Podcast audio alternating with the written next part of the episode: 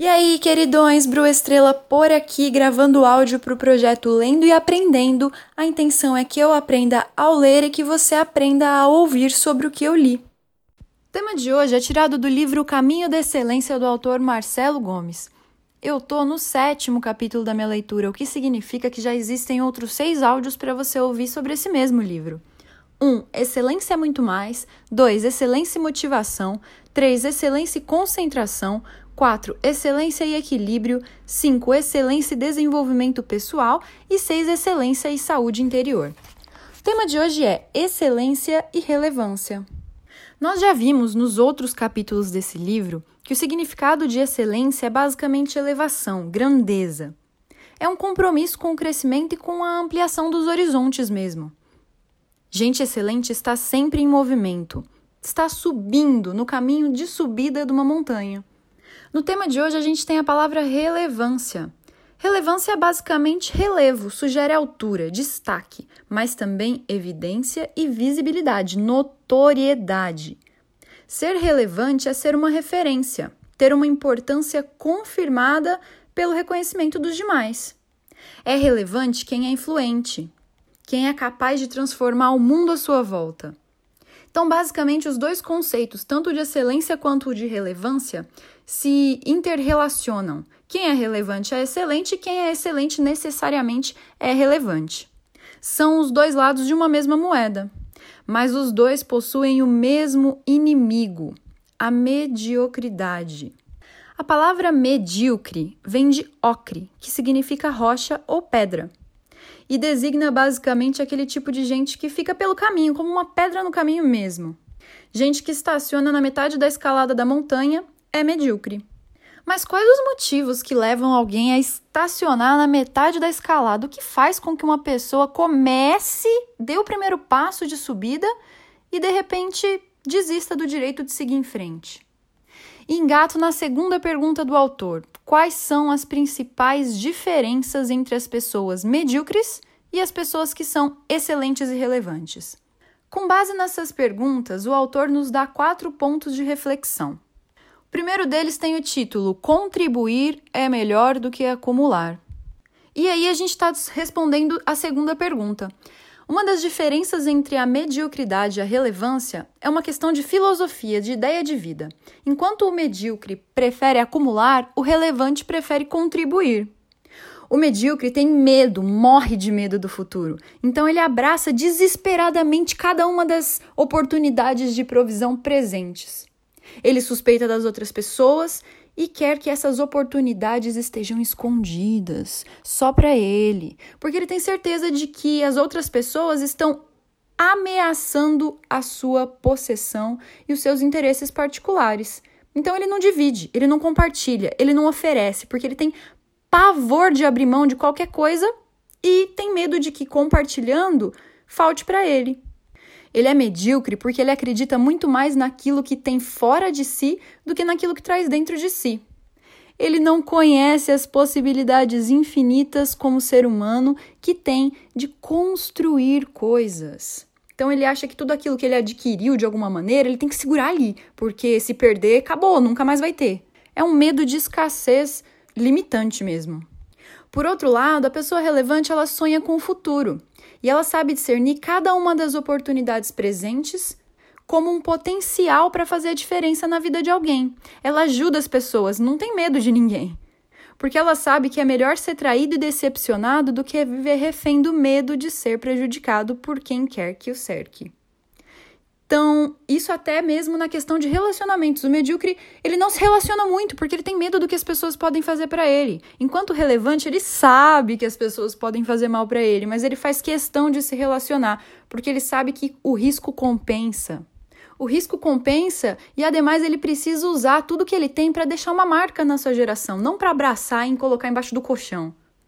O que faz a gente pensar numa reflexão um pouquinho além do que o autor vai, que o relevante entende o poder que ele tem ao se fazer vulnerável. Se ele sabe que as pessoas podem prejudicar ele e ainda assim ele se relaciona, ele está abrindo a mão da segurança dele falando: "Olha, tô aqui me fazendo vulnerável.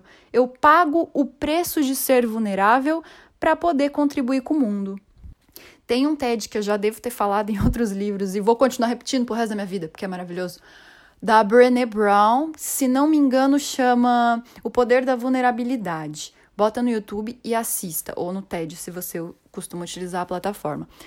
Mas nesse TED ela fala basicamente disso, que que a vulnerabilidade, na verdade, é uma maneira de se fazer forte, porque ao se fazer vulnerável, você consegue se relacionar, você consegue compartilhar, você consegue entender o que realmente é importante para você e você vai cair sim muitas vezes, mas muitas vezes vai quebrar a cara, mas não importa, porque a vulnerabilidade te faz tão forte que você já não se importa mais de cair.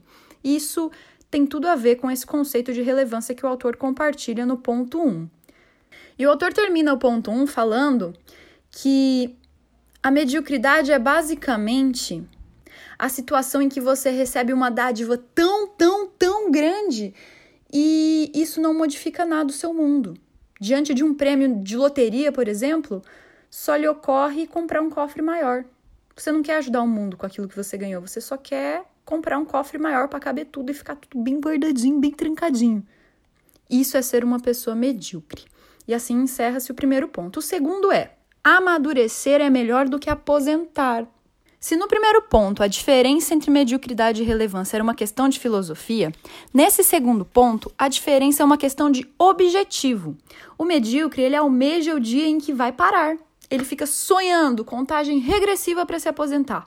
Enquanto o relevante, ele fica almejando e sonhando com aquele dia em que ele será maduro o suficiente para fazer somente o que precisa ser feito. Porque a verdade é que durante a nossa vida a gente faz várias coisas que a gente não quer porque a gente sabe que elas, né, estão ali no caminho, tem que, tem que acontecer para dar certo o objetivo maior. Isso no trabalho, nos relacionamentos, enfim, tudo. E o grande sonho do, do relevante é poder chegar a um momento em que ele não tem que fazer mais essas coisas, que ele faz só o que realmente for necessário para a situação e de maneira positiva. Mas ele não está pensando em parar, ele não está pensando em se aposentar. Ele está pensando em diminuir a carga para descansar por motivos físicos, mas nunca em ficar parado, em parar de contribuir com o mundo, em parar de fazer a sua parte. Pelo contrário, ele tem pavor de ter que parar de fazer a sua parte, porque isso é a paixão do relevante, poder contribuir, poder dar o seu melhor para o mundo. Então, o medíocre ele pensa na aposentadoria como uma carta de alforria, uma liberdade para não ser mais obrigado a trabalhar, porque ele considera o trabalho como uma forma de obtenção de renda e Ponto. Sua missão no mundo é prover a própria mesa. O relevante, por outro lado, pensa na maturidade como uma espécie de libertação progressiva das cadeias que o aprisionam e apequenam a vida. Que complicado, né? Nem tanto.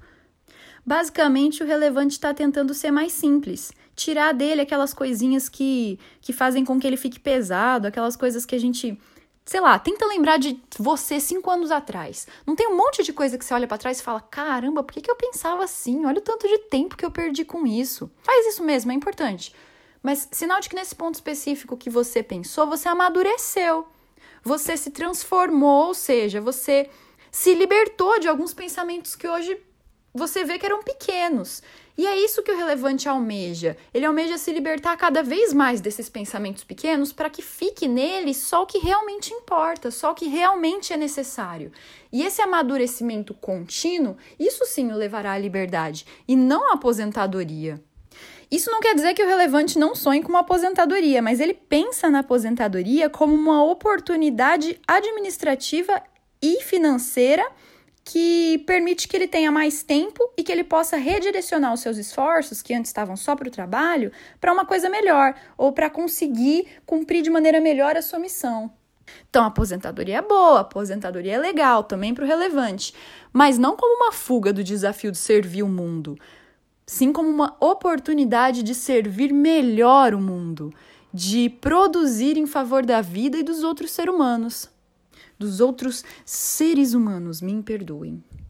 O relevante vê na sua trajetória de trabalho um aprendizado permanente e crescente em direção à maturidade, que faz com que, que fará, né, com que ele trabalhe de maneira mais eficaz. Então, o que ele está buscando não é parar, o que ele está buscando é melhorar para fazer as coisas de maneira mais relevantes e lutar mais eficientemente por um mundo melhor.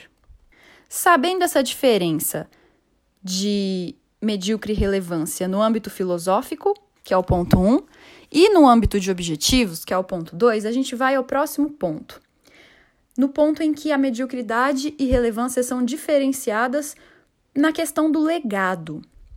Então, o ponto 3 é o seguinte: legado é melhor do que herança. O medíocre ele pensa em deixar recursos para os seus herdeiros. O relevante pensa em deixar exemplo. Os nossos filhos não vão viver dos recursos que nós deixamos para eles, poupados, mas sim dos valores morais, acima de tudo espirituais que nós transmitimos, mas não por sermões, que nós transmitimos por relacionamentos e exemplos.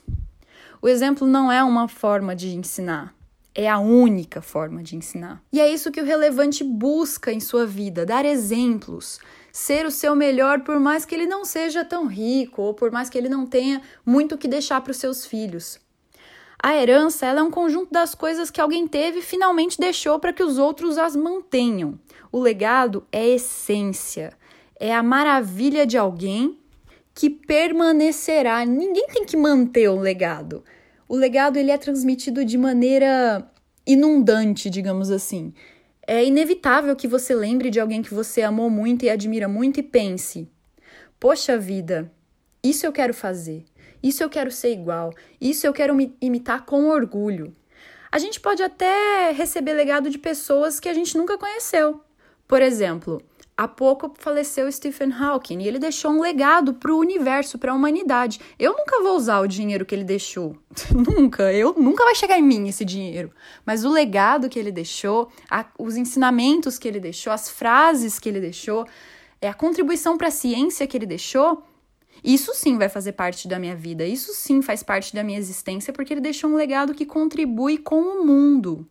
Então essa diferença é muito importante. Saber que o que você está deixando não são bens materiais, e sim bens transcendentes, que vão além daquilo que você pode tocar, que são fixados nas mentes e nos corações das pessoas de maneira involuntária, de tão maravilhosos que são. Então, o desafio do terceiro ponto é o seguinte: pensa um pouquinho. Que impressão você causa nas pessoas? O que você tem deixado para elas? Presentes ou lembranças? Você tem deixado exemplos? As pessoas olham para você e pensam: "Poxa vida, isso eu quero fazer igual essa pessoa?" Se não, tá na hora de você começar. Tá na hora de você começar porque o legado não se constrói perto da beira da morte. O legado se constrói em uma vida inteira e você já tá atrasado. O que não significa que não dá para começar agora, mas logo, pelo amor de Deus, agora, hoje. E finalmente, o último item diz que a diferença entre o medíocre e o relevante é uma questão de fé. O medíocre, ele crê que Deus dá a quem pede. O que é mais ou menos verdade também, mas tem que ser visto do ponto de vista certo. Enquanto o relevante crê que Deus pede contas daquilo que deu. Vamos ficar um pouquinho aqui porque esse conceito é mais complicadinho. Qualquer pessoa que crê na existência de Deus espere, espera que receba coisas através das provisões de Deus para que consiga ter condições básicas de vida. Seria bem esquisito se alguém, crendo em Deus, não confiasse que Deus vai ajudar a resolver os problemas e providenciar as condições básicas para que você seja confortável na vida, ou ao menos possível na vida. Mas isso todo mundo sabe. O que ninguém para para pensar é que também é estranho que você creia em Deus e não pense em lhe prestar contas. Porque se você crê em Deus e confia que ele vai te dar coisas para que você seja, para que você tenha as condições básicas de vida, se você crê em Deus, você também deveria pensar que já que ele te deu coisas, você tem que mostrar para ele o que você está fazendo com as coisas que ele deu. Você tem que chegar para ele e falar: "Ó, oh, Deus, você me deu isso e eu estou aproveitando para fazer isso". Isso isso é prestar contas. Prestar contas não é devolver dinheiro, ou não é esse o âmbito do conceito que a gente está entrando. É simplesmente olhar para Deus e falar: Ó oh, Deus, você me deu tudo isso está sendo bem aproveitado. Eu estou ajudando o mundo com tudo que você me deu. Eu estou sabendo ser grato e contribuir com o mundo com, esses, com essas dádivas com as quais você me presenteou. Então, quem é relevante sabe que tudo que tem foi um presente, sabe que tudo que tem tem que ser devolvido de alguma maneira. E essa devolução não é simplesmente através de um dízimo na igreja, por alguma regra, mas sim através da contribuição que você dá para o mundo. E eu não estou falando de dinheiro necessariamente, eu estou falando, por exemplo, dos seus dons, aquilo que você sabe fazer de bom. Você está devolvendo para o mundo de alguma maneira? Você está olhando para Deus e falando: Ó oh, Deus, você me ensinou a ser uma pessoa empática. Eu sou bom em empatia, eu sei entender as pessoas, eu sei ajudar as pessoas com isso. Mas eu tô aqui em casa, trancado, e não tô ajudando ninguém sabe? O prestar contas é basicamente fazer o contrário, olhar para Deus e falar: Deus, você me presenteou com empatia e eu estou usando essa empatia para fazer do mundo um lugar melhor. Eu estou devolvendo essa empatia que você me deu para as outras pessoas que estão ao meu redor.